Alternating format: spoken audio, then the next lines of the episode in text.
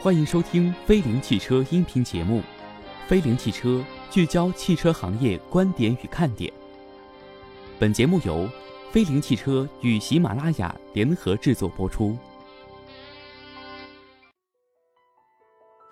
两全其美的选择，威朗的底盘结构解析。文章来源呢是飞凌汽车的大卫。那么说起汽车底盘啊，大家都不陌生。作为汽车三大件之一的底盘，直接影响车辆的操控性、舒适性、驾驶质量、行车安全等等。不同厂家对于底盘悬架有着不同的解决方案，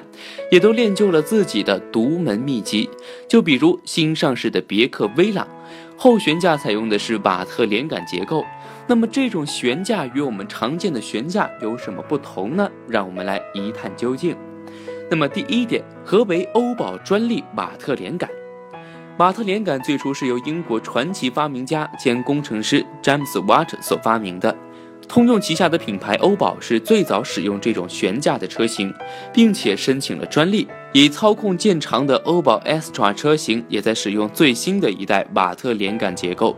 这种结构的悬架可以减少后轮侧向力对车轮前束的影响，也减少了在转弯时侧向力产生的离心作用，使两侧车轮受力始终与路面保持最适宜的接触，达到最佳的附着力。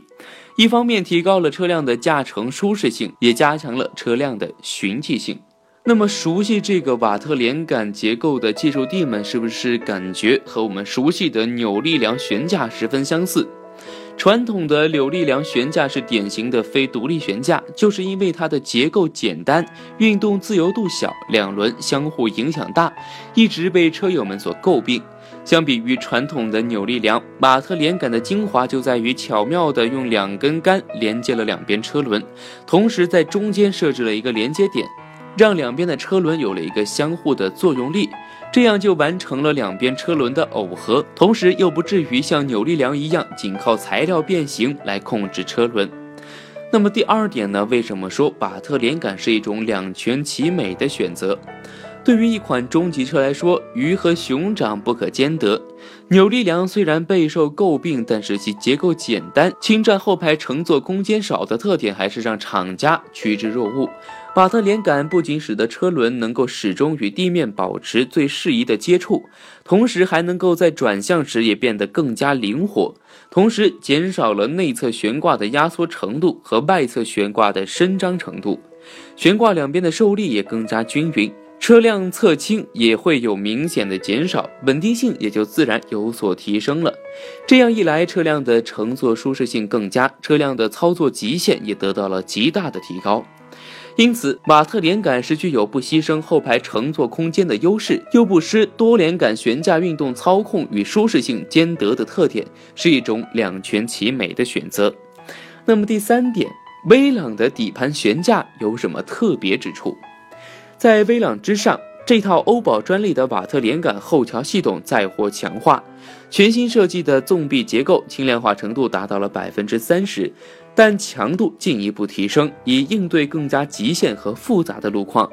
同时，通过调整悬架几何、优化摆臂结构、更改连接点位置等，全面优化了 KC 特性。那么给大家普及一下，KC 特性呢，是指运动学与柔性特性，决定着车轮跳动时的姿态和位置，以及车辆的行驶性能。首先，升高纵臂与车身的连接点，令后轮在向上跳动时会向后退让，这意味着来自底盘的冲击会更多的传递到尾箱，而不是乘坐舱，显著提高了后排的乘坐舒适性。其次，衬套匹配，改善车辆的侧倾转向和侧向力转向，满足整车的操控性与稳定性的要求。值得一提的是啊，威朗底盘采用了液压缓冲，相比传统的橡胶缓冲块，能够提供更好的振动能量吸收能力，有效的隔绝来自路面的震动，而进一步改善缓冲的舒适性和底盘噪音的隔绝效果。威朗的前悬架采用了麦弗逊的独立悬架，以及带有回弹弹簧的减震器，带来更加的车身侧倾与垂向控制，实现了舒适性与操控性的双重提升。减震器采用了双通路设计的滑柱上悬制，将弹簧和阻尼器的负载独立传递到车身，可以提供更迅速的振动吸收效果。而全铝材质的前副车架不仅重量降低了百分之四十，刚性也得到了增强，带来精准的转向体验与操控乐趣，并且前悬架转向节，并且前悬架转向节采用铝制。配合中空的横向稳定杆，令车头质量得到控制，提升整车的操控表现。同时，在设计上采用瓦特连杆悬架进行了匹配，在前束、车轮外倾角等四轮定位方面进行了调教优化，能够使得整个底盘的操控性变得更加优异。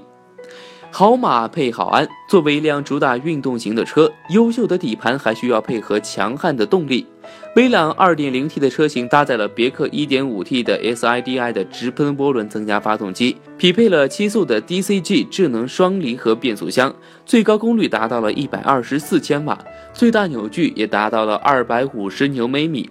这样的组合让威朗 2.0T 的官方零到一百的加速时间为8.8秒。有了好的心脏，配合好的身板，辅助于瓦特连杆这只跑鞋，威朗显然是一名合格的运动健将。